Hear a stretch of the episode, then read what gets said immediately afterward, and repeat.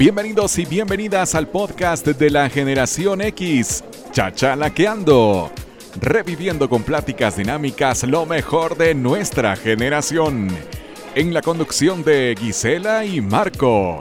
Bienvenidos.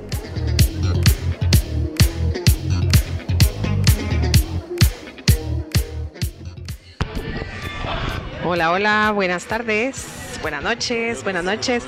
Hola Marco, ¿cómo estás? Muy buenas noches. Hoy estamos en otro viernes de Chachalaqueando en vivo y en directo. ¿Cómo estás? Eh, hoy estamos muy contentos hoy en la noche porque nuestros atletas nacionales están desempeñando un papel fundamental en las Olimpiadas, ¿verdad? Sí, la verdad que comprendemos que todos estén conectados ahorita viendo a nuestros atletas y no importa que se conecten más tardecito, pero la verdad que es importante también que los apoyemos porque viste que Kevin Cordón pasó a, a semifinales y eso nos tiene súper felices.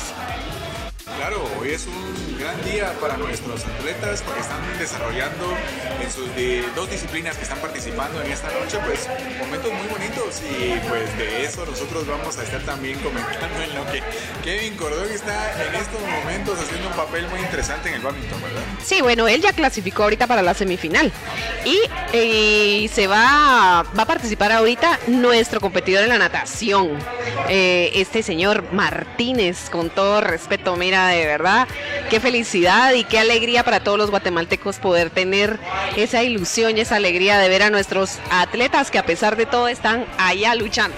Por supuesto, y conéctense con nosotros, compártanos, gracias a quienes están ya conectados viendo el chichalaqueando de hoy, porque tenemos un súper un super programa que le denominamos la semana pasada, pues nene, nene, ¿qué querías hacer cuando fueras grande? Hoy tenemos un buen ¿Qué vas a hacer? sí, nene, nene, como dice la canción, nene, ¿qué vas a hacer cuando seas grande? Sí, nuestro programa hoy se trata de, eso, ¿verdad? Y muchos se preguntaron, bueno, ¿cómo así que qué quería hacer o cómo, o cómo iba a estar el, el tema, ¿verdad?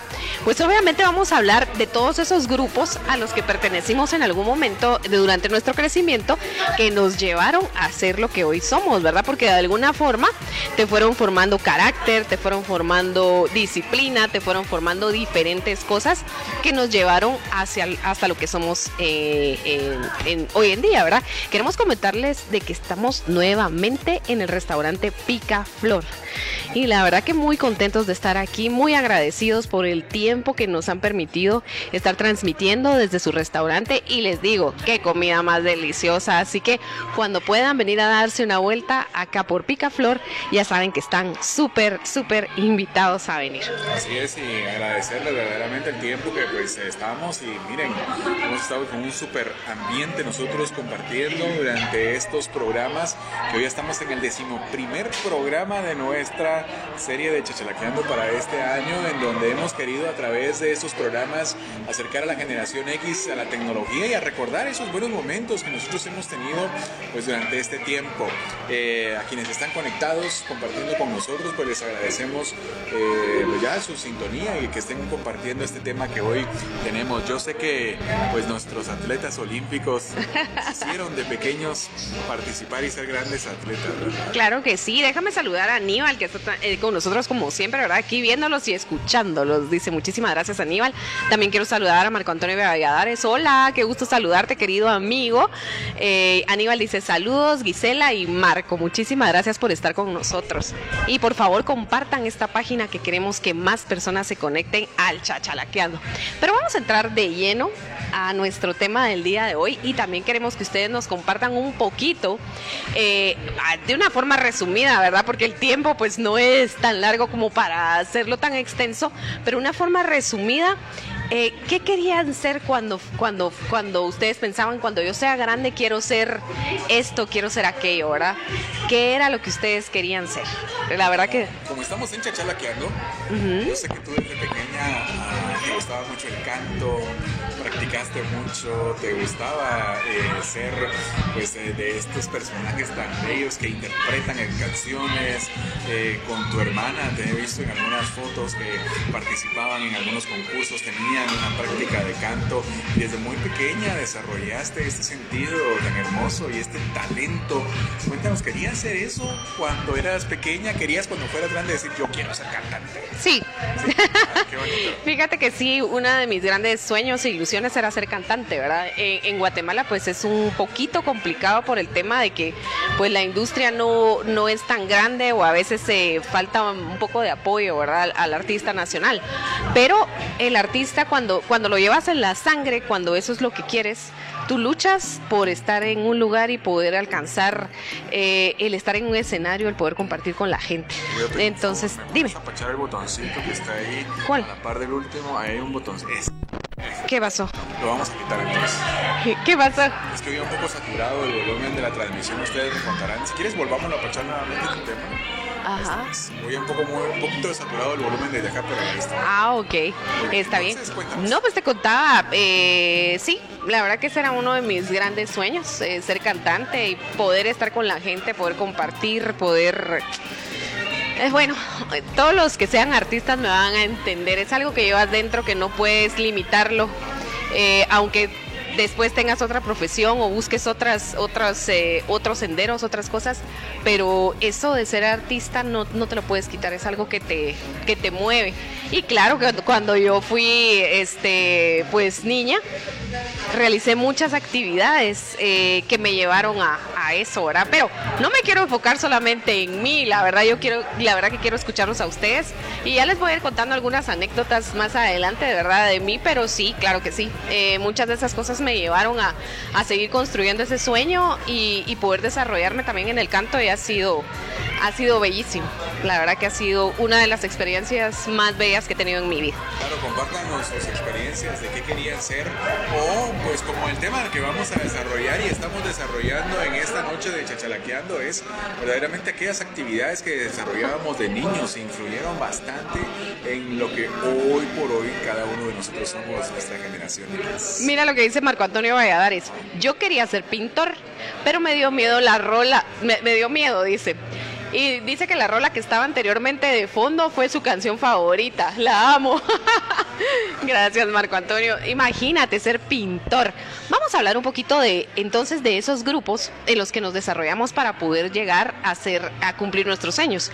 Uno de esos grupos que todavía existe, que todavía los niños asisten, aunque con la pandemia se ha limitado, pero sigue existiendo son los scouts de ustedes, ¿quiénes fueron scouts? ¿Quiénes disfrutaron de, ese grupo de los scouts, donde les enseñaban el compañerismo, el trabajo en equipo, el, el amor hacia los demás, el, el, amor hacia el medio ambiente? ¿Tú fuiste scout?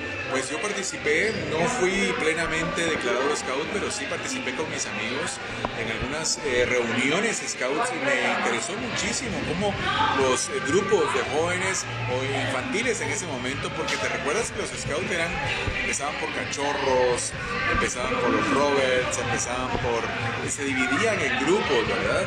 Yo comencé muy, de una forma muy discreta participando, no me integré tanto como mis amigos, de verdad, porque yo me interesé más por el fútbol, más por otros deportes que por los scouts, pero me apasionó mucho las, algunas reuniones a las que asistí, decía yo, interesante este. ¿Y, ¿Y, en qué parte de tu vida o en tu crecimiento o de lo que tú querías llegar a ser los scouts te, te ayudaron? Como yo te pregunto porque yo no fui scout, pero sí conozco muchos amigos que fueron scouts. Sabes, nosotros con nuestros amigos desarrollamos mucha destreza por eh, la exploración. Nos íbamos en los barrancos, nos íbamos al campo, nos íbamos a desarrollar muchas actividades como niños y jóvenes, pues en nuestra preadolescencia, a desarrollar mucho el descubrir en la naturaleza pues eh, bonitas cosas, nos subíamos a los árboles, desarrollábamos muchas actividades en torno a la naturaleza y eso nos ayudó muchísimo, siento yo, en nuestra infancia a descubrir el mundo en la naturaleza. Imagínate, niños de 7, 8 años. Qué lindo. Eh, yendo al famoso barranqueo, nos íbamos a barranquear, a traer chiribiscos, a traer... Eh, no te escuchas, dice. Bueno, vamos a no. un poquito. Eh, nos íbamos de repente como niños eh, a desarrollar una actividad eh, como niños en el campo, en el bosque, íbamos a conseguir las famosas varitas de bambú para los barriletes, íbamos a cazar, íbamos a, a conocer la naturaleza y eso nos hizo crecer muchísimo como personas en esta infancia cuando nosotros nos volvimos esos exploradores. Mis amigos sí desarrollaron muy bien el sentido de los scouts y ellos desarrollaron muchas habilidades y yo atrás de ellos iba ahí como adhiriéndome a eso y nos íbamos así aventurados una tarde de barranco a poder ir a explorar, a poder ir a traer pues diferentes cosas, por ejemplo hojas, eh, mirábamos las mariposas, bueno, la naturaleza fue parte muy importante de nuestra infancia y yo creo que eso nos ayudó muchísimo a nosotros a, tomar una destreza y a desarrollarnos, ¿verdad? Qué bonito, qué importante. Vamos a hablar también de esos grupos a los que todos pertenecimos en algún momento para realizar alguna coreografía. Había muchos que eran coreógrafos que les encantaba el baile, ¿verdad? Que atraían eso dentro de, de sí y, todo el tiempo estaban inventando de hacer grupos para participar en cuestiones del colegio, para participar en diferentes concursos donde se requiriera coreografías, ¿verdad? Y al final pues me imagino que muchos de ellos o se volvieron coreógrafos o de alguna manera trabajaron en algún gimnasio o se desarrollaron en algún grupo de baile, pero los llevó a eso. ¿Te recuerdas que durante un tiempo existían los famosos coreografías de menudo y los chicos, en donde los canales de televisión hacían concursos de imitación, quienes participaban en nuestros canales nacionales, en programas de la tarde, vespertinos, y eh, asistían grupos de niñas vestidos como los chicos o como menudo haciendo estas coreografías. Yo veía a mi hermana y a mis primas con sus amigas eh, ensayando en las tardes las famosas canciones de los chicos y de menudo, vistiéndose como ellos, dejándose el pelo, eh, la forma en que lo usaban, imitando los vestuarios. Enrique y Ana. Sí, de Enrique y Ana, me acuerdo que también había, ellos también tenían sus coreografías y los que éramos más pequeñitos también hacíamos las coreografías de Enrique y Ana, nos encantaba. Pero sí, también nos ayudó mucho a nuestra formación y, a, poder convivir y también el trabajo en equipo, ¿verdad? Porque una coreografía pues no la podías hacer tú solo, la tenías que hacer en equipo y nos, nos tocó aprender a convivir y hacerlo de esa manera, ¿verdad? También estaban los que nos encantaba la música y de alguna manera tuvimos algún grupo musical o empezamos a desarrollarnos dentro del arte de la música, ¿verdad? Eh, en mi caso, para contarte un poquito, yo recuerdo que eh, cuando yo estaba, yo estaba en la escuela, eh, yo me metía a las actividades de cantar desde que era muy chiquitita. O estaba en la clase y estaba cantando y estaba cantando. Y la maestra me escuchaba. Y entonces un día le dijo a mi mamá, mire, la niña canta debería de, apoyarla, ¿verdad? Y entonces eh, empezamos a recibir clases con mi hermana con un maestro del, eh, conservatorio, que don Fernando Sosa Ávila, que ya, ya murió, pero muy bueno. Luego participamos en concursos y todo, y ahí fue donde se fue desarrollando mi amor por, por el canto y por el arte, ¿verdad? Porque ahí empezó, pero luego se fueron desarrollando muchas cosas más que tienen que ver con los medios y que la verdad que a mí es algo que siento que lo llevo dentro, no me pesa, no me cuesta, no, no es eh, así como que me tienen que poner un micrófono y me asusto, no, al contrario, me gusta, me gusta hacerlo, me gusta estar en un escenario, me gusta compartir con la gente y sentir todo ese cariño. Entonces, los famosos grupos musicales o cuando lo hiciste tú como solista. Yo sé que tú tenías un grupo musical, a ver, contanos. Miren, esto fue eh, una de las etapas en que nosotros nos metimos con nuestros amigos a querer aprender. Bueno, yo adquirí eh, mis amigos que nos están viendo, que nos van a ver en el programa, una batería, un bajo, una guitarra eléctrica por ahí. Entonces tratamos de combinar nuestros talentos y comenzamos, pero ¿sabes en qué terminamos? Y fue lo más chistoso, que nuestra única presentación que tuvimos oficialmente fue en la iglesia, en un aniversario de un grupo que teníamos y tocamos una canción en nuestra vida. Pero la tocamos, tuvimos yo la batería. La batería. Sí, la batería. A mí me gustaba la batería. Recibí clases ahí con un grupo famosísimo, con un baterista famosísimo de rock en ese entonces que se llamaba Estrés. Y pues nos daba la oportunidad de conocerlo. Bueno, Ángel está con nosotros por acá y miren lo que nos trae Ángel. Lo vamos a hacer un poquito más para atrás para que nos venga a contar por acá. Ángel, qué es lo que estamos degustando. Sí, Ángel, vente para acá, cuéntanos acerca del, del brownie que tenemos hoy desde acá, desde Picaflor. Buenas noches a todos, bienvenidos de nuevo a Picaflor. Este es un pequeño brownie los que elaboramos artesanalmente acá. Entonces cuando quieran venir a disfrutar algo rico y sobre todo con los cafecitos en, esta, en este viernes de cafés en Picaflor. qué rico. Adelante. Gracias, claro. Pero bueno, quiero contarte que esta tarde y esta noche aquí en Picaflor ha estado José de la Peña. Y bueno, José de la Peña es barista y él ha ganado cuatro veces el concurso nacional de baristas acá en Guatemala. Imagínate, yo le pregunté que qué era un barista, ¿verdad? Porque pues hemos ido a tomar café y barista y todo, pero realmente pues yo quería saber un poquito más de qué es un barista. Hola, ¿qué tal? Buenas noches. Bien, bien, gracias. Eh, pues un barista básicamente es un profesional en el arte y la destreza de preparar bebidas a base de café. Entonces es todo, como por ejemplo máquina, métodos, ver el proceso de la finca, el tostado, catación. Entonces un barista es el profesional para el cliente final, darle lo que van a probar ustedes ahorita, un, un buen café. Entonces ese es un barista. Y cuéntanos, cuando eras niño, ¿qué querías ser cuando ibas a ser grande? ¿Soñaste alguna vez con ser barista o tenías alguna ilusión, por ejemplo, de ser médico o alguna otra profesión? Sí, fíjate que, si no mal recuerdo, desde los siete años, lo que me apasionaba a mí era el fútbol. Yo, mi mamá me regañaba porque, porque me levantaba tipo 7 de la mañana, ni desayunaba y al campo. Y, y- descalzo. Porque, y, y a jugar así en la calle. Entonces desde las 7 de la mañana llegaba casi a las 8, 8 de la noche en el campo. Entonces esa era mi pasión y no es por nada, pero era bueno antes, ahorita ya no.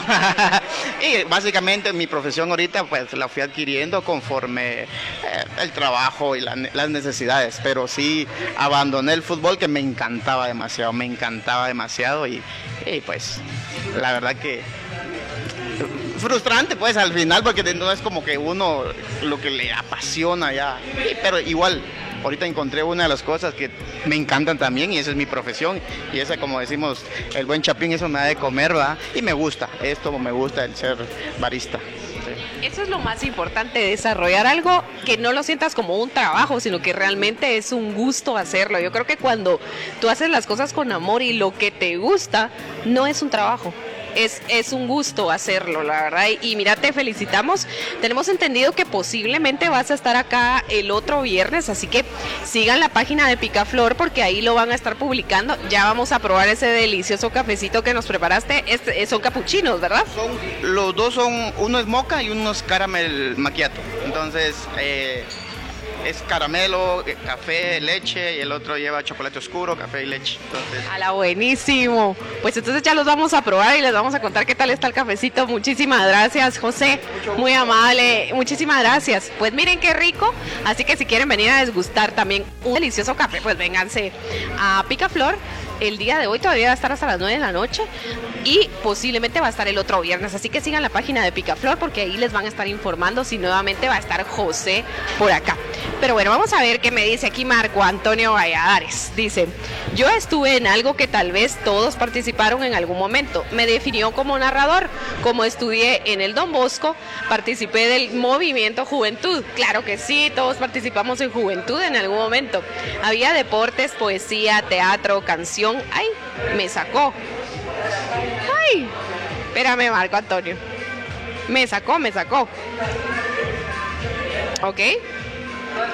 Entonces dice eh, teatro, canción, coros, dibujo y pintura, oratoria. Fui el, el encargado de la secretaría por tres años, eh, de tercero básico a quinto bachillerato. A la que alegre, imagínate tener esa responsabilidad.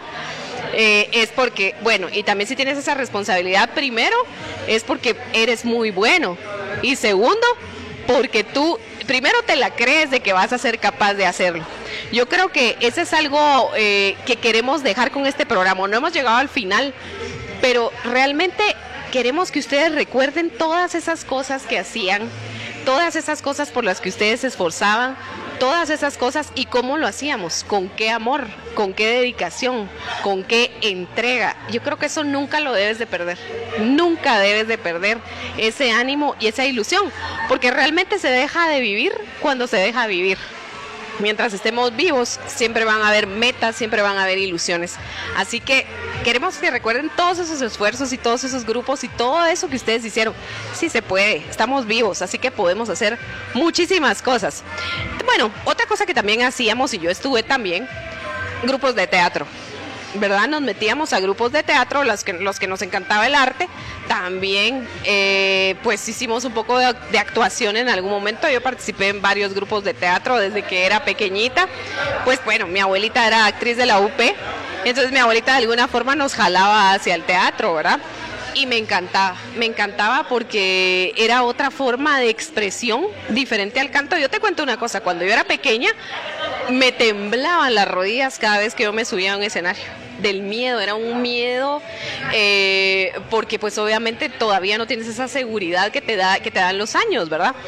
Eh, y la experiencia de subirte a un escenario. Ahora me tiemblan las rodillas, pero de ansiedad por estar subida en un escenario y poder entregar eso, pero eran dos cosas distintas, ¿verdad? El cantar, expresar de una manera y el teatro otra totalmente diferente. Entonces también fue una parte donde me tocó desarrollarme un poco, me encantó. Claro, estas experiencias, como tú lo dices, que nosotros vivimos, nos marcan muchísimo. Ahí déjame que yo te alcance acá. Tu brownie también. Y el café de este lado, sí. Gracias a José, que es un barista que pues ya escuchamos. Miren el diseño que le puso acá al cafecito. Sí, tiene una florecita muy bonita. El otro tiene un corazón muy precioso, donde tiene una, bueno, muy bonito, ¿eh? En los noventas en el colegio eran las gimnasias rítmicas. ¿Se recuerda de las cheerleaders? Yo tuve muy buenas amigas mías participando en cheerleaders en el Sagrado Corazón, eh, pues a quienes eh, tuve la oportunidad, de, no, no como amigo, acompañante dentro del equipo, sino que en ese entonces pues yo estaba trabajando ya en, en mis primeros años de radio y pues tenía la oportunidad de, yo ser como el anfitrión ahí de este grupo eh, de cheerleaders donde hasta se me trabó hasta se me trabó la lengua cuando vi ese brownie tan delicioso que se encuentra acá en Picaflor a ver quiero escuchar tus impresiones de este delicioso brownie y ahí está, ya vieron, cuando uno no puede hablar es porque está muy buena la comida. Está delicioso. El pastelito, el brownie combinado con el cafecito, delicioso, está riquísimo. Vamos a ver qué dice Moniquita. Moniquita dice, en los noventas en el colegio eran las gimnasias rítmicas, ¿verdad? Y el grado que ganaba representaba al colegio en nivel nacional. Era un compromiso y lo tratábamos de hacer muy bien, tener razón, cuando nos tocaba la bendita gimnasia rítmica, ¿verdad? Y todas con aquello de que nadie se fuera a confundir. Yo no sé, ¿ustedes se acuerdan que eh, cuando fueron los Juegos Centroamericanos y se realizaron acá en Guatemala, me acuerdo que nos convocaron a varias escuelas y varios colegios para poder realizar una gimnasia rítmica que fue enorme, que la hicimos en el estadio eh, Doroteo Guamuch. Y eh, y también hicimos los mosaicos. Y eso lo hicimos varias escuelas y varios colegios. Y fue muy impresionante verlo porque nosotros nos llevaban a ensayar, ensayamos, no me acuerdo por cuánto tiempo, pero sí ensayamos bastante tiempo porque yo era muy niña. Y me acuerdo que nos, en realidad no sabía exactamente qué estaba haciendo, pero cuando vi el resultado de los mosaicos fue impresionante. Entonces, eh, la verdad que yo creo que eso fomentó mucho en nosotros el trabajo en equipo el ver que si las cosas se hacen en equipo y se hacen bien, puedes lograr cosas hermosas. Sí, muy lindos recuerdos de estos juegos que tú mencionas, en donde tuvimos la oportunidad de ver pues un trabajo en equipo, como tú lo dices, y esto define mucho en nosotros los, los jóvenes, por eso es que quisimos o queremos recordar a través de este programa, pues esos momentos que marcaron nuestra infancia y a qué pertenecíamos. Yo sé que fuimos parte de grupos de deportes en los colegios, participábamos grandemente en diferentes actividades, como tú lo mencionabas. Una de ellas era que nos incorporábamos actividades culturales de ese entonces para nosotros crecer y desarrollar nuestros talentos y nuestra diversidad. Yo, yo conozco eh, eh, eh, a mí, sí, yo estoy, yo, yo voy a estar ocupado aquí platicando mientras veo este, este brownie que, bueno, miren, aquí en Picaflor ustedes pueden tener la oportunidad de degustar estos deliciosos sabores. Hoy conocimos pues el trabajo de un barista que nos ha traído un café delicioso con diferentes mezclas de sabores también que se puede eh, experimentar y cómo no apoyar el arte guatemalteco también, porque eso es lo que necesitamos nosotros como guatemaltecos, apoyarnos, incentivarnos, promocionar nuestros talentos, darle ese lugar a quien merece de nuestros guatemaltecos que luchan cada día por ser mejores. Y hoy en nuestro programa desde Picaflor estamos hablando de eso que nosotros hacíamos y desarrollábamos, esas actividades de nuestra infancia que nos desarrollaron. Por ejemplo, eh, yo estuve involucrado en equipos eh, infantiles de fútbol ahí participando en donde pues desarrollaba la actividad de un deporte para poder desarrollarme y desarrollamos pues en el transcurso de nuestra infancia y nuestra adolescencia pues muchos mucho deporte. Tuvimos la oportunidad de hacer mucho deporte orientado pues a, a, nosotros compartir con nuestros amigos y a desarrollarnos y crecer y que nos marcó muchísimo a nosotros esa experiencia de vida en nuestra juventud. Pero compártanos ustedes acá en el chat qué querían ser cuando eran niños qué hacían qué actividad desarrollaban y qué querían ser cuando eran grandes Claro que sí, y sobre todo lo que tú mencionabas, ¿verdad? El fomentar el, esa responsabilidad ese crecimiento, esa, ese tener una responsabilidad de hacer algo eh, que te llevara hacia tus sueños. Y, y, tal vez en el momento, tal vez tú no lo percibías de esa manera, pero realmente muchas de las cosas que hicimos nos orientaron hacia donde estamos hoy actualmente. Así que todas esas cosas fueron buenísimas. Pero yo sé que muchos de mis amigos del colegio están por ahí y voy a hablar ahorita de un tema que quisiéramos desarrollarlo más adelante, un poquito más a fondo, pero vamos a hablar de los que pertenecieron a las bandas escolares, a las bandas de colegio, lo que significaba la banda. O sea, no era simplemente porque mucha gente decía, ay, sí, ahí van, somatando esos sus tambores y no sé qué, y no paran de ensayar, pero de verdad, lo que una banda de colegio significa para cada uno de los estudiantes que está en ella. Primero, el nivel académico tiene que ser más alto de lo normal porque si no, no, los no les permitían estar en la banda.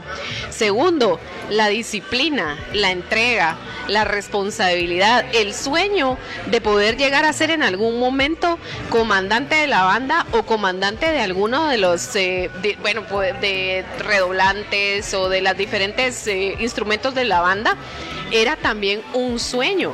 Entonces, eh, esa disciplina y ese amor que se formaba en los muchachos hacia el colegio, estando a través de la banda era una cosa increíble.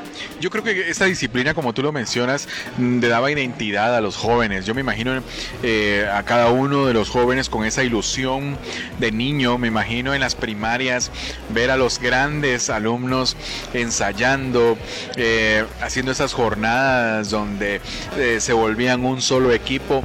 Nos daba la oportunidad a nosotros de poder crecer y de poder nosotros tener esa identidad como, como jóvenes. ¿Quiénes de ustedes participaron en bandas escolares? Pues coméntenlo acá en nuestro, en nuestro chat, déjenlo aquí compartido, escríbanos en lo que lo están viendo en nueva en reproducción, los que lo están viendo pues después de esta transmisión en vivo, pues háganos sus comentarios aquí en el chat y nosotros pues determinada en determinado momento en alguno de nuestros programas podemos ir comentando en nuestros chachalaclips de esas experiencias que tenemos porque hablando de chachalaclips, cuéntanos qué son los chachalaclips. Ya tenemos una nueva sección en nuestro programa de Chachalaqueando. Sí, los chachalaclips eh, los vamos a estar pasando durante la semana y van a ser unos clips pequeñitos hablando de, un poquito de los diferentes temas que ya hemos tocado, ¿verdad? Que ya ustedes los pueden encontrar en, en nuestros videos aquí en la página o bien vamos a hablar eh, de, de, otros temas, pero siempre de los años 80. Entonces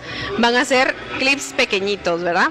Entonces, bueno, volviendo al tema de las bandas. Yo sé que hay muchos de mis amigos que la semana pasada estaban conectados, me imagino que ahorita están viendo las competencias, por eso están ahí, pero lo van a ver más adelante. Ellos eran parte de la banda y yo conozco el amor que tenían hacia estar en este grupo, de verdad. Era el querer esforzarse, el querer llegar más lejos para poder estar en la banda. Y, y bueno, en el caso mío, eh, en el colegio donde yo estudiaba, en la banda solo habían hombres. Entonces eh, nunca, nunca me tocó ser parte de la banda porque no se podía. Pero para nosotros era muy bonito verlos desfilar, ver la disciplina que ellos tenían. Eh, y me encantaba. La verdad que, y hasta la fecha he hablado con varios amigos y cuando se recuerdan de los tiempos de colegio, se recuerdan de toda la disciplina, de todo el amor, de todo lo que los conectó el estar en una banda.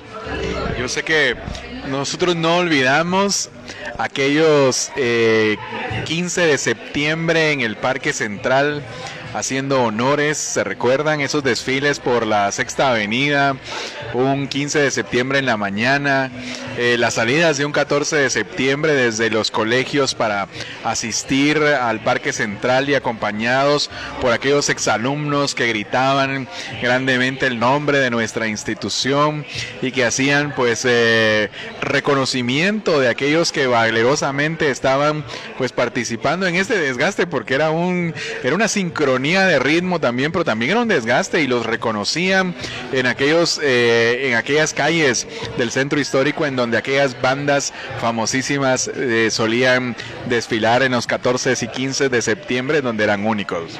Claro que sí.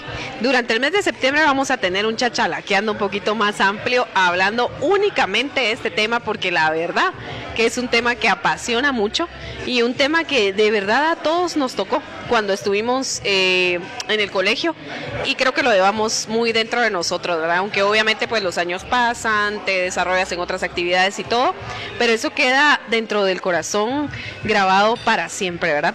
Quiero saludar a Jorge Bautista que nos está viendo, dice que no nos puede escribir ahorita porque va manejando y como vive en Canadá, pero ni en sueños puede escribir porque si no, eh, olvídate, se meten problemas ahí con la justicia. Pero un saludo Jorge, aunque sea nos va escuchando, le mandamos un saludo y un fuerte abrazo. Eh, Marco Valladares hizo un comentario ahí. Vamos a ver qué dice Marco. Dice, eh, siempre quise tocar redoblante. Eh, siempre quise tocar redoblante y llegar a capitán. Y nunca estuve en ningún lugar con banda. Ah, sí, porque él estudiaba en el Domosco y ahí no había banda. Ajá. He pasado la vida viendo el desfile al menos el 14 de septiembre. Ay, Marco. Pero por lo menos lo puedes ir a ver y ver a los patojos ahí. Pero sí es algo muy bonito que se vive cuando eres parte del, del colegio. La verdad que son recuerdos que quedan muy dentro. Eh, queremos saludarte también que nos estás viendo. Un saludo. Eh, pero sí, vamos a tener un programa únicamente dedicado a este tema de las bandas. Y ahí les vamos a estar contando para que los compañeros que fueron parte de las diferentes bandas pues se conecten y ellos que nos cuenten sus experiencias, ¿verdad? Porque ahí sí queremos saber y cómo era la disciplina de esas bandas en los años 80 y en los años 90, qué fue lo que ellos vivieron, ¿verdad? Pero bueno, como tú decías, también existían otros grupos que eran los consejos estudiantiles. ¿Verdad? Que era estos consejos estudiantiles. Por, la, por lo regular en los consejos estudiantiles estaban los más, como les decíamos, los más checas, los más pilas, los más estudiosos, los más entregados y los que siempre estaban buscando hacer algo por la comunidad no pensaban tal vez solamente en sí mismos, sino que en hacer por el colegio, por su grado, por sus compañeros, y siempre estaban dando ideas para mejorar cuestiones en el colegio, para que se pudiera hacer diferentes cosas. A veces que hay que hacer un periódico mural, que hay que hacer eh, un periódico que circule dentro del colegio, que las diferentes fiestas, eh, todo lo que se programaba lo hacían los consejos estudiantiles. Bueno, y esos grupos de jóvenes eran, eran los destacados, ¿eh? aquellos que, pues, eh, por su responsabilidad, por su trabajo, por su desarrollo, iban siendo convocados para ser jóvenes líderes dentro de nuestras instituciones educativas. Y bueno, eran jóvenes que de verdad mostraban, uno les mostraba un gran respeto porque nos daban la oportunidad, pues, de demostrar desde muy pequeños ese liderazgo que hoy por hoy, pues, a muchos de nosotros nos muestran. Bueno, a mí nunca se me dio el liderazgo estudiantil, pero sí siempre, siempre me convocaban para ser un coordinador de un grupo. Y bueno, hasta el día de hoy, hasta el día de hoy todavía me cae el 20 siempre de que el lugar en donde yo esté compartiendo, participando, donde me integre, siempre me echan el ojo y me dicen, bueno, tú vas a ser coordinador y nos vas a liderar. Y bueno, el día de hoy, pues me ha dado la oportunidad en la vida de liderar y formar 150 personas, imagínate, durante los últimos, desde el año 2016 hasta la fecha, pues 150 personas, formarlas y guiarlas en un sentido en donde uno dice todavía ese sentido de liderazgo de alguna forma, pues a uno le llama. Yo decía, bueno, ¿por qué desde niño de repente con algunas iniciativas que uno tenía, a mí me tocó de otra forma? A mí me llamaban siempre a liderar pues eh, todo lo que era arte, todo lo que era pintura, todo lo que era creatividad, todo lo que era eh, formar un concepto en, en, los colegios y siempre decían, oye, este siempre anda con ideas ahí, haciendo cosas y mira, vente, ármate aquí todo esto. Y eres muy creativo. y siempre me tomaban y yo decía, yo decía, ¿de dónde a mí me nace? No, hombre, es que pongamos esto aquí, armemos esto. Y decime una cosa, Marco, voy a aprovechar ya que tú me casi que me al principio. Todo eso a ti te sirvió para la actualidad porque yo sé que sí, tú desarrollas muchas cosas dentro de los medios y eres muy creativo. Dime, ¿te sirvió? ¿Qué lograste con eso? Bueno, sí, sabes, eh, a mí me, hasta el día de hoy todavía me sigue sirviendo porque me da la oportunidad a mí de, de, explotar aquello que yo tengo en, en la mente. O sea, si, si, ustedes me ven, yo soy así mero serio, pero en mi cabeza siempre estoy maquinando una idea, un proyecto, siempre voy haciendo algo en mi mente. Y yo creo que desde muy pequeño, algunos de mis directores en los colegios en donde me veían, me veían así como que este muchacho como que como que es muy de, creatividad, de armar, de crear cosas. Y siempre me ponían así como que en las competencias de pintura, de dibujo, siempre me decían, bueno, él, y que vaya Marco y que Marco y él sean los que representen a nuestra institución en todo el área de pintura. Y yo fui descubriendo que ese liderazgo eh, lo veían en determinado momento en mis maestros y decían, él tiene este concepto de poder crear y representar de una forma creativa nuestra institución. Y pues les voy a contar una pequeña anécdota que yo tengo desde muy pequeño que a mí me incentivó. Hicieron una convocatoria en el colegio donde yo estaba por parte de la municipalidad de hacer un mural. Oye, eran 50 metros de un mural de un colegio, de una, de una escuela pública. Y pues estaban eh, manchándolo como con graffiti. Y la municipalidad quiso hacer un concurso y un certamen en donde se hiciera un gran mural de diferentes situaciones culturales, en donde se representara eh, a los niños y su infancia y su incorporación en la cultura. Pues resulta que mandaron la convocatoria y la directora del colegio nos llama a, un amigo que era muy buen pintor y a mí y nos dice, miren, hagamos una propuesta. Bueno, para no hacérselas muy cansada, la municipalidad escogió nuestro proyecto y nos puso a liderar a nosotros, a todos los colegios del sector, a que los guiáramos para pintar ese gran mural que durante muchos años estuvo exhibido. Y eh, a mí me encantaba cuando yo pasaba en el bus, yo decía, esto lo hice yo, esto lo pensé yo, esto era mi dibujo, esto era mi proyecto, eran 50 metros, imagínate, de diferentes mosaicos que con este amigo eh, tuvimos la oportunidad de hacerlo en dibujos y era lindo ver cómo aquel proyecto, la municipalidad dio toda la pintura, la mano de obra de los niños de diferentes instituciones, pero los bocetos nosotros los hicimos y los pintamos. Y eso nos dio la oportunidad, a mí me encantaba y me incentivaba, porque yo decía, ala, esta, esta, esta, este cuadro, esta parte, esto yo me lo imaginé así, y pasábamos horas. Y fue como que yo siento que ese fue como el boom de mi vida, en donde yo cada vez que veía anuncios publicitarios, yo le miraba el color, el diseño, eh, la forma en que lo hacían y me inspiraba muchísimo. Yo siento que desde niño me, a mí me pasó eso. Buenísimo, qué bonito. La verdad que todas esas cosas que nos incentivaron y las hicimos con mucho amor. Vamos a ver qué dice Aníbal Hernández. Ser presidente de la clase, uh, era calidad. O sea que él fue presidente. Exigía responsabilidad y era motivo de admiración de parte de tus compañeros. Así es, sí, porque no ibas a elegir de presidente a cualquiera, pues ibas a elegir al más pilas y al que tú sabías también que tenía cierto grado de liderazgo, que podía dirigir a los demás sin ser abusivo, sin ser prepotente, sino que sabías que lo iba a poder controlar, ¿verdad? Entonces sí, me tocó ser presidente también de la clase en algún momento y, sí, había momentos en los que estar ahí lidiando con un montón de adolescentes rebeldes y, uno también adolescente era cosa seria, ¿verdad? Eh, pero sí, tienes toda la razón, tenía que tener un cierto grado de, de responsabilidad, de seriedad, etcétera, para que también los otros te respetaran y te pusieran ahí, ¿verdad?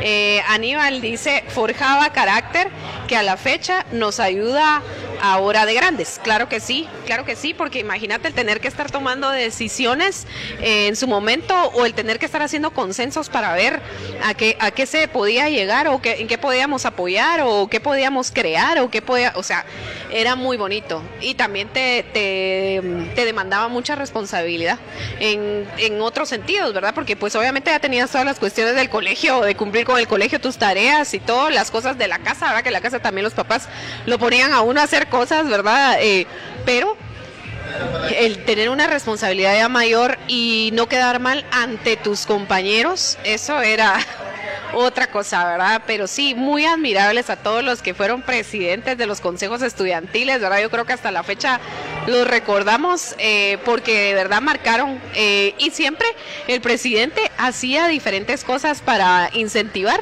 y para ayudar a los diferentes grados o a su grado, ¿verdad? Entonces era muy bonito y, y me imagino que estas personas pues siguieron con ese liderazgo, ¿verdad? O sea, porque si, si ya lo traían, pues había que seguirlo incentivando, ¿verdad? Entonces sí, los consejos estudiantiles también eran algo bien interesante, ¿verdad? Sobre todo cuando había que formar o, crear todo lo de la mañana, la, semana cultural y cuestiones así, le tocaba al presidente, aparte de ser excelente alumno, estar de lleno en todas las actividades, viendo que se desarrollaran correctamente, etcétera. Entonces imagínate, ¿verdad? Y sí que siendo jovencito y tal vez querías estar eh, en otras cuestiones, ¿verdad? Eh, pero estar ahí era porque realmente te gustaba y te movía, ¿verdad? Vamos a ver qué dicen por aquí. Eh, dice Marco Antonio Valladares, yo fui presidente de tercero, fue, de tercero C, perdón, fue un año genial. Sí, qué bonito. No lo dudo porque tú eres muy líder. Así que no lo dudo, Marco Antonio. Qué buenísimo. La verdad que qué bonitos recuerdos. Sí, yo recuerdo que sí. Uh, muchas cosas. Yo podría contar muchas anécdotas de, de, de esa época y, y, todo lo que nos tocó vivir y que de alguna manera nos enseñaron a, ser responsables, a, hacer las cosas de una buena manera eh, y a, a ver el futuro con, con, esas ganas de hacer muchas cosas, de verdad, y, de pensar en hacer cosas bien hechas. Entonces, eh, como les decía, este programa lo estamos haciendo para que ustedes recuerden cómo es que ustedes desarrollaron todo eso y con qué amor lo hacían. Yo sé que, en, pues bueno, conforme uno va creciendo, pues uno va adquiriendo diferentes responsabilidades y a veces la vida se hace un poquito más difícil y más cuesta arriba poder hacer diferentes cosas, ¿verdad? Como quisiéramos, como cuando éramos jovencitos, que teníamos todo el mundo por delante y todo el mundo era nuestro, ¿verdad? Y nosotros decíamos, bueno, voy a hacer esto, voy a hacer aquello y era como más eh, fácil en algún momento, pues, porque teníamos el apoyo de nuestros padres, ¿verdad? Pero yo sí pienso que nunca es tarde. Yo sí pienso que nunca es tarde para empezar algo que te gusta, para empezar a creer en ti y decir sí se puede, sí se puede. No olvidemos y vuelvan a tener en su corazón esa alegría y, esa emoción con la que hacíamos las cosas cuando, cuando fuimos adolescentes y cuando fuimos jovencitos. Todavía estamos bien y todavía podemos hacer muchas cosas. Si usted todavía no ha hecho muchas de las cosas que soñó, pues es el momento porque seguimos vivos y hay que seguir adelante, ¿verdad? Bueno, los equipos deportivos que tú ya los, ya los eh, mencionaste, también habían grupos de ocio, ¿verdad? Porque dentro de todo, pues también habían grupos con los que tú también podías descansar, de repente salías a una excursión con tus amigos, eh, de repente los papás, ¿verdad? Decían, nos vamos a ir a la casa de tu tía fulanita en Panajachel, por decirte una cosa, eh, sí puede llevarse un par de amigos. Y entonces ya te llevabas a los amigos y ibas a pasar parte de tus vacaciones también. No, y las vacaciones, bueno, las vacaciones eran para nosotros una cuestión increíble en donde nosotros, sabes, te voy a contar algo que nosotros teníamos. Nosotros con mis amigos creamos en la terraza de mi casa con, con láminas y con unos palos y con unos blocks, creamos la famosa Casa Max. Entonces nosotros creamos en, nosotros soñábamos con tener un apartamento. Teníamos como 11, 10, 12 años por ahí y soñábamos con tener un apartamento. Entonces, ¿sabes qué hacíamos? Nos íbamos los sábados al mercado comprábamos nuestro fresco de piña, nuestros pepinos con rábano y pepita y limón, nuestros risitos y agarrábamos todas las historietas de Memín y los de chistes de un amigo y nos íbamos a la famosa casa Max que era en la terraza de mi casa y eh, conseguimos un colchón entonces hacíamos una nuestra puerta y nos los tres con, mi, con mis amigos Ricardo y Alejandro nos metíamos en la famosa Casa Max y nos poníamos a leer las historietas, los chistes y a, tomarnos nuestro refresco de piña.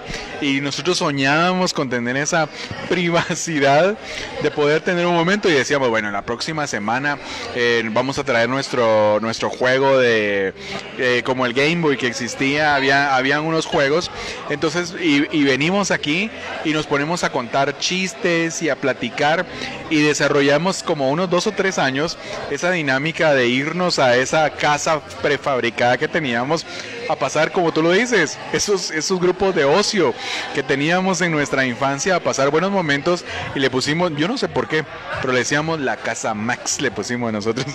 Porque de plano era lo máximo para estar con los amigos. Así que sí, también había momentos para disfrutar con los amigos. Yo me acuerdo que nosotros eh, en algún momento, ya teniendo yo 15 años, una cuestión así, nos íbamos eh, a la casa de mi papá, que mi papá vivía en el Progreso. Y entonces íbamos con varios amigos a pasar parte de, por lo menos una semana de nuestras vacaciones ahí, eh, o dos, y era súper alegre, ¿verdad? Porque hacíamos cosas que eran totalmente distintas a las que podíamos hacer aquí en la capital, ir al río, subirnos a un caballo, eh, subir montañas, eh, caminar por el campo, salir y ver las estrellas, la luna, todo lo que se ve en el campo. Y también son recuerdos muy hermosos, tanto de esos amigos como de todo lo que vivimos, todas las experiencias de estar ahí, que también nos ayudó a, fomentar esa alegría de compartir con los amigos, de valorar lo que es tener un amigo y de valorar todos esos momentos tan especiales que tal vez en algún momento pues no se vuelven a repetir, pues porque no volvemos a tener la misma edad, eh, es otro tiempo, etcétera, pero cada vez que lo recuerdas, vuelves a vivirlo y son recuerdos tan hermosos, recuerdos tan especiales que vivirán por siempre en nuestro corazón, ¿verdad? De alguna manera también emocionalmente nos ayudaron también a crecer y, a ser las personas que hoy somos, ¿verdad? Eh, también estaban los famosos grupos de estudio, claro que sí. Había gente con la que uno prefería, bueno, estaban los grupos que formaban en el colegio los profesores de estudio, ¿verdad? Que ahí eh, te gustara o no tenías que estar, ¿verdad? Aunque por lo regular tratábamos de formar el grupo con personas que eran afines a nosotros, ¿verdad? Y que tal vez vivieran más o menos cerca de la casa para no tener que moverte del sector.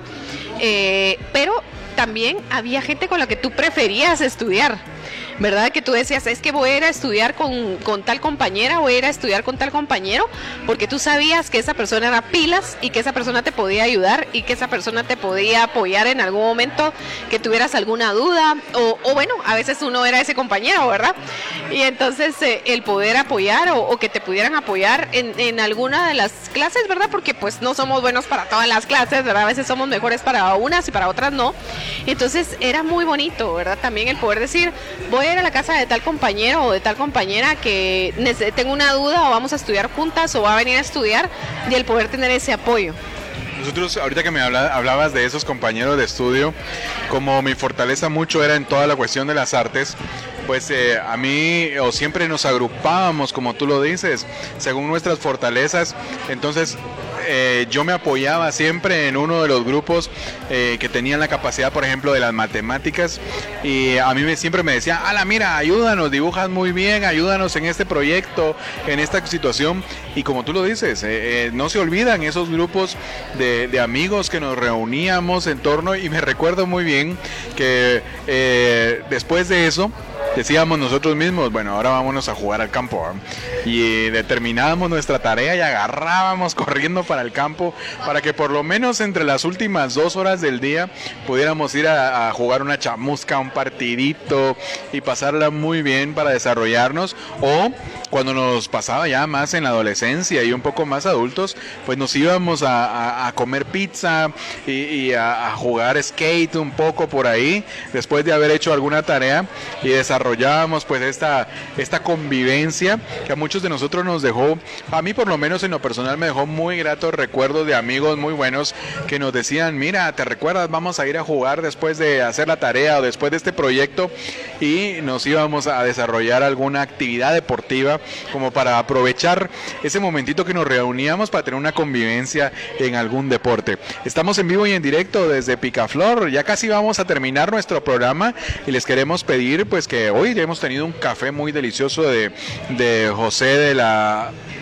De la Peña. de la Peña, José de la Peña, que ha estado un barista el día de hoy acá y pues nos ha preparado unos cafés deliciosísimos y nos han permitido estos deliciosos brownies que pues queremos invitarles a que vengan a degustarlos acá a Picaflor durante pues este tiempo que ustedes puedan venir a pasar una tarde con amigos, en familia, a recordar y por supuesto, ¿verdad? Acompañados de Chachalaqueando. Compártanlo, denle like a nuestra página, compártanlo en sus redes sociales, eh, unámonos, hagamos una gran red de Generación X, que estemos conectados a través del Facebook Live todos los viernes en nuestros programas. Claro que sí, por favor, solo tienen que apachar esa, ese pedacito donde dice compartir y entonces le va a llegar a mucha más gente y darle like, por favor. Vamos a ver qué dice Marco Antonio Valladares. Gracias por, por siempre compartirnos tus historias y por ser tan interactivo, Maco. Eh, dice, mis mejores amigos del colegio tenían problemas con mate y física y me pidieron que les explicara porque no me iba mal. Los sábados nos empezábamos a reunir en la clase. Empecé con dos o tres y a medio año, vamos a ver. Vamos a ver. Empezamos con- reunir en la clase. Empecé con dos o tres y a medio año en clase. Éramos 45. Desde ahí empezaste a ser catedrático, Maco. Porque Maco es catedrático universitario. Aparte que es arquitecto. Entonces imagínate, desde ahí ya daba clases ya lo traías. Entonces, vean qué importante es lo que vamos fomentando desde que somos niños, jovencitos, y a veces no nos damos ni cuenta. No nos damos ni cuenta de hacia dónde nos está llevando la vida, ¿verdad? Yo creo que es importante detectar eso en todo momento, porque si no se nos pasan las oportunidades, se nos pasan los sueños y, lo, lo que para lo que verdaderamente naciste, ¿verdad? Y entonces, y también en las nuevas generaciones hay que enseñarles eso, que sepan ver qué es lo que ellos pueden desarrollar, qué es lo que les gusta, qué es lo que ellos sienten que hacen sin que les cueste tanto trabajo, sino que sea un gusto hacerlo. A ver qué dice Maco. Dice, no me había dado cuenta, pues ya ves, desde entonces ya eras maestro, ya eras catedrático, ya lo traías. Eh, bueno, también estaban los grupos culturales, que los grupos culturales era cuando desarrollábamos alguna cuestión de arte, ¿verdad? Eh, ya sea de pintura, de teatro, eh, de, bueno, podría ser escultura, también dibujo, lo que tú hacías, pintura, eh, música, canto. Eh, ¿Te acuerdas que también estuvo de moda? Yo me acuerdo, ¿verdad? Que se hacía mucho fonomímica. Y entonces hacían los concursos de fonomímica y se, subían ahí a, a hacer la fonomímica de algún cantante y, y te había declamación, también de concursos de poesía, donde declamaban eh, y era muy interesante ver cómo todo el mundo participaba de eso y no se aburría, porque esa era otra cosa bien importante. Ahora, a veces a mí me da mucha risa que los jóvenes, no quiero criticar, pero realmente a veces están con el celular donde tienen un sinfín de cosas que pueden ver en el internet, investigar, etcétera, y te dicen que están aburridos. Nosotros en esa época no nos aburríamos y teníamos que buscar hacer muchas cosas creativas para poder estar haciendo diferentes cosas y la verdad que no había tiempo para aburrirse y la verdad que fueron cosas que fomentaron tanto tu carácter, tu espíritu como tu, tu inteligencia también, ¿verdad? Y bueno, estaban entonces los grupos culturales, ¿verdad? Y también estaban los grupos de juego. Claro, nosotros eh, desarrollábamos siempre pues actividades y parte de ello eh, conocer pues algún deporte o algún juego que desarrollábamos, eh, bueno, habían escuelas de ajedrez, habían escuelas de diferentes eh, juegos que se desarrollaban y nosotros teníamos la oportunidad bueno, yo tuve una, yo tuve una etapa, ¿sabes? En donde nosotros hacíamos mucho patinaje, cuando empezaron los patines en línea. Nosotros nos íbamos mucho a divertir a las pistas de patinaje. Si ustedes se recuerdan, quienes nos están viendo la famosa pista de patinaje skate track en la calzada Roosevelt, eh, justo casi a la altura del puente del periférico, a una o dos cuadras. Esta pista de patinaje fue muy famosa durante los años 90 y en la etapa de nuestra adolescencia, pues nosotros teníamos la oportunidad de pasar tardes inolvidables haciendo este deporte que de verdad, o sea, hacer patinaje era una situación bastante bastante de hacer mucho ejercicio de piernas, mucho aguante, mucho y nosotros nos íbamos en las tardes por ahí cuando teníamos el tiempo. Fíjate, nosotros nos íbamos desde la casa que quedaba unos kilómetros, pues ya con todo nuestro kit de rodilleras, coderas, cascos, patines y nos íbamos patinando por las calles hasta llegar a la pista de patinaje y estos grupos de juego que nosotros teníamos donde desarrollábamos estas habilidades nos daba la oportunidad de disfrutar. Y ahí fue donde nosotros empezamos a conocer la música esta de los 90, la música disco, ¿te recuerdas de, de DJ Bobo, de, de, estos grupos, de esos cantantes, de Black Box y todos ellos que venían de los años 80, pero terminábamos nosotros ahí pues siendo acompañados de esta música y desarrollábamos estos grupos. ¿Por qué les se los recuerdo? Para que nos recordemos esos grupos de juego que nosotros teníamos donde desarrollábamos alguna habilidad que nos permitió a nosotros pues desestresarnos mucho muchísimo de ciertas situaciones, porque, bueno, el día de hoy pues como todos nosotros lo hemos tenido, pues siempre han habido situaciones en nuestra adolescencia donde nos hemos visto pues enfrentados, pero este estrés que nosotros desarrollábamos en nuestra adolescencia nos hacía olvidarnos de esas situaciones que vivíamos difíciles de nuestra sociedad y convivir muy bien con, con nuestros amigos. Gracias por quienes nos están dando ahí pues eh, sus saludos, por quienes nos están comentando a través de Chachalaqueando. Claro que sí. Mira, Marco Antonio dice, ¿se acuerdan de los retiros eh, de jóvenes? A sí, claro que sí, los retiros de jóvenes eran súper alegres. O bueno, o de las vigilias, ¿te acordás? Eh, porque también te desvelabas toda la noche y al día siguiente dormías una hora y ya estabas nítido, ¿verdad? Igual que ahora. sí, pues ahora te desvelas una hora más y al día siguiente, ¿verdad? Pero en esa época te desvelabas toda la noche en las vigilias y, y, estabas nítido el día siguiente y si había otra actividad que desarrollar dentro de los grupos de iglesia, porque ese se me, se me pasó por alto hablar, también era, y la ibas a desarrollar. Ya sabías que el día siguiente ibas a desarrollar esa, esa actividad y estabas nítido, como que no hubiera pasado nada. Y era muy bonito, muy bonito el poder incentivar esta parte espiritual, esta parte de, religiosidad, esta parte de, amor y de incentivar a, reconocer pues eh, a Dios, ¿verdad? Como dueño de todo y que nos enseñaran el verdadero sentido del amor de Dios y de valorar. Entonces eh, creo que eso lográbamos mucho en los eh, grupos de jóvenes de iglesia porque muchas veces nos tocaba ir a apoyar a ciertas a ciertos lugares, ¿verdad? Donde habían discapacitados eh, y también te enseñaban a tener caridad, a tener misericordia. Entonces también fue, para mí fue muy bonito también estar dentro de dentro de grupo de jóvenes de la iglesia. Eh, te ayuda mucho y la verdad que creces mucho espiritualmente. Bueno, yo tengo una anécdota. Nosotros con nuestros amigos, bueno, por nuestra religión, eh, donde nosotros vivíamos, se celebraba mucho el Domingo de Resurrección. Entonces la vigilia de la noche anterior pues ya teníamos nuestro kit de acerrín, de nuestros moldes, del diseño y agarrábamos un pedazo justo nos tocaba de la puerta de la iglesia hacia el teatro a nuestro grupo de amigos hacer la alfombra.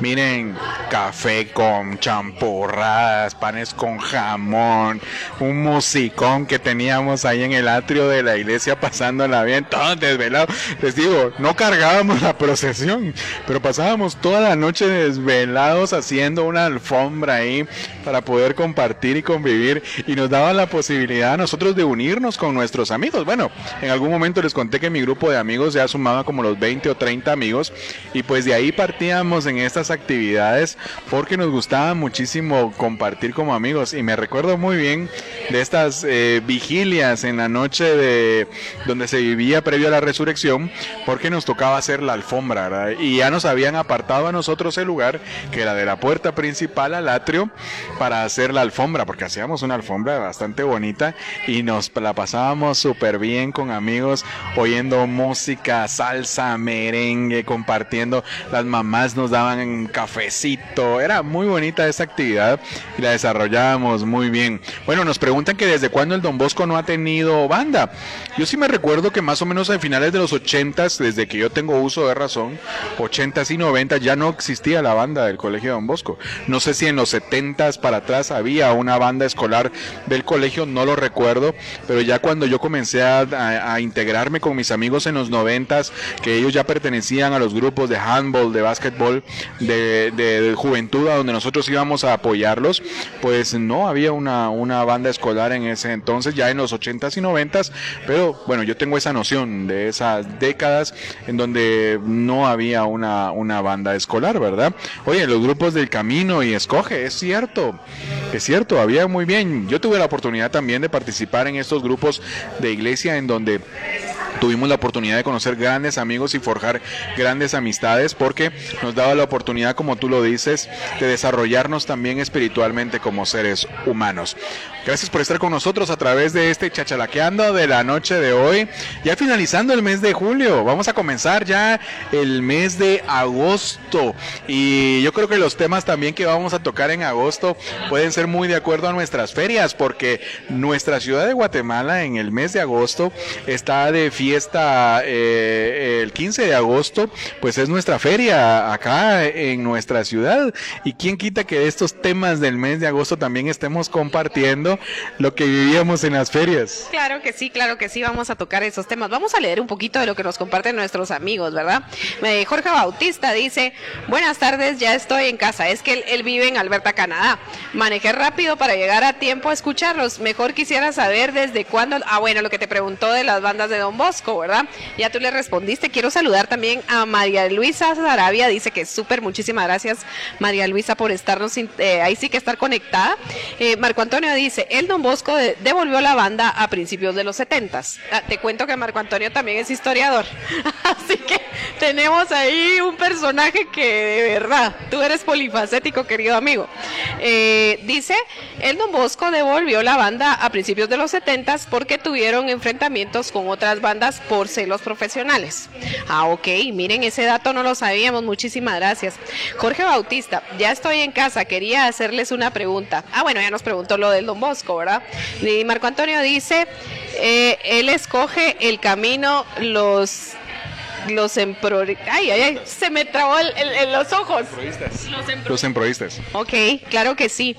Eh, pero bueno, queríamos hablar un poquito de todos esos grupos en los que estuvimos nosotros inmersos, en los que tuvimos algo que ver y en lo que nos desarrollamos durante nuestra adolescencia, bueno, podríamos decir niñez, adolescencia y juventud, y que nos llevaron al día de hoy a ser quienes somos, porque realmente nos formaron en carácter, en espiritualidad, en valores, en principios, etcétera, y nos, eh, nos, nos, formaron también para, para poder eh, evolucionar teniendo respeto, teniendo eh, muchas cosas que se fueron fomentando y se fueron formando en esa época. Se me olvidó, eh, se me había olvidado mencionarles también otra cosa a la que también pertenecíamos, las famosas estudiantinas del colegio, ¿verdad? Yo fui parte de la estudiantina también y era muy bonito porque íbamos a cantar a diferentes colegios, habían concursos de estudiantinas y, y, también te formaban esa disciplina de trabajar en grupo eh, como equipo, porque obviamente pues la mayoría de los que estábamos en las estudiantinas pues teníamos una voz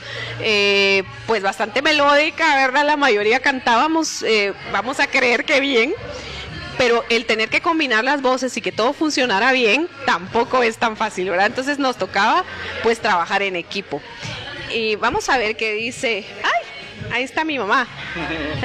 Dos personas muy lindas, Gisela y Marco. Dios los bendiga, gracias. Ay, un besito, mami. ahí está mi mamá. Saludos, muchísimas gracias. Pues les comentaba, eh, sí, la verdad que toda esa oportunidad que tuvimos de desarrollarnos en diferentes ámbitos, yo creo que eh, gracias a Dios nos hizo lo que hoy somos, gracias a Dios y a nuestros padres, ¿verdad? Que también nos permitieron, eh, pues que nosotros también soñáramos y que nosotros también creciéramos haciendo lo que nos gusta estaba, eh, ¿verdad? Y que creo que también que fueron las primeras personas que creyeron en nosotros, ¿verdad?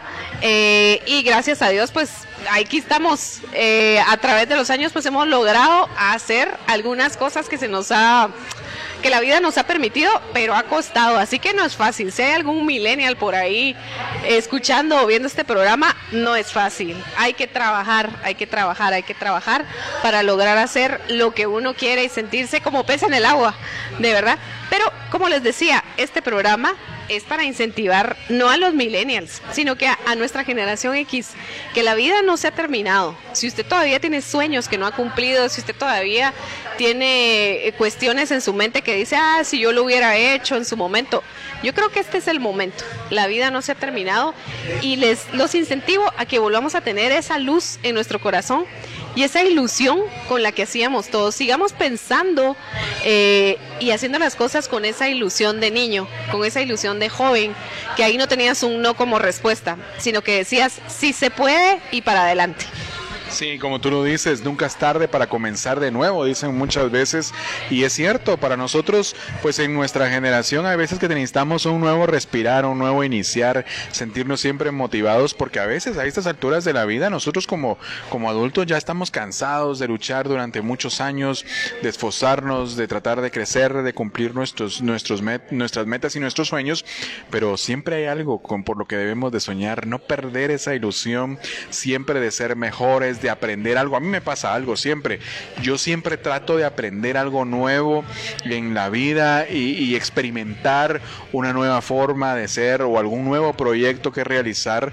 ¿Por qué? Para que, para que nosotros pues siempre mantengamos ese latido en nuestra vida de ser siempre mejores. Y obviamente, ¿verdad? Enseñar a nuestros hijos, a nuestras futuras generaciones, de que la naturaleza, de que las actividades que desarrollamos en grupo nunca las perdamos, porque pues nuestras redes sociales y nuestros medios de comunicación están para aportar, ¿verdad?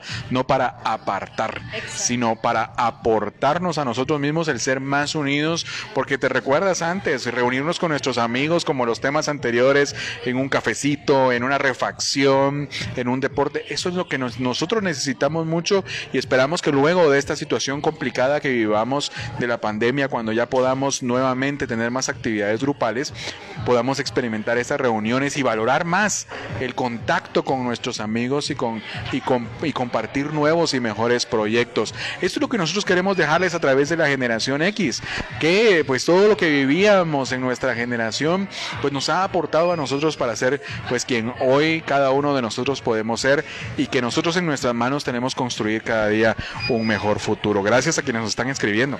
Claro que sí. Y sí, como tú decías, para concluir, ¿verdad? Con el tema, que la verdad que el tema de hoy nos, nos eh, a, a Marco y a mí nos encantó mucho porque nos hizo recordar mucho todas esas actividades que nosotros desarrollamos y bueno, gracias a Dios lo que lo que hemos logrado a través de haber estado en esas actividades que muchas veces hay gente que dice, ¿para qué está metido en eso? ¿Y para qué lo hace? Pues sí, hay algo que lo mueve a uno, una luz interna que te dice, ahí es el camino. La verdad que a veces no hay que escuchar cuando te dicen no, eh, cuando son cosas buenas, claro, ¿verdad? Cosas buenas para tu vida eh, no, hay que saber luchar y saber seguir adelante. Así que, y bueno, y como les decía, no solo cuando éramos jovencitos, ahorita es el momento de hacer las cosas y de seguir adelante. Así que, si usted todavía tiene sueños, vaya a cumplirlos, porque este es el momento. Vamos a ver, quiero saludar también a Mayra Escobar. ¿qué tal, Mayra? Eh, Mayra dice, buen programa, felicidades. Muchísimas gracias. Eh, Aníbal Hernández, qué lujo de programa, felicidades, son lo máximo. Muchísimas gracias, Aníbal. Por favor, amigos, compartan este programa porque queremos que más estén conectados con nosotros y que nos cuenten sus anécdotas y que podamos compartir eh, pues todos estos temas, ¿verdad? Eh, queremos agradecer también a Picaflor eh, porque nosotros pues con ellos platicamos de cierto número de, programas que íbamos a estar transmitiendo. No sabemos si todavía vamos a estar aquí la otra semana, vamos a ver.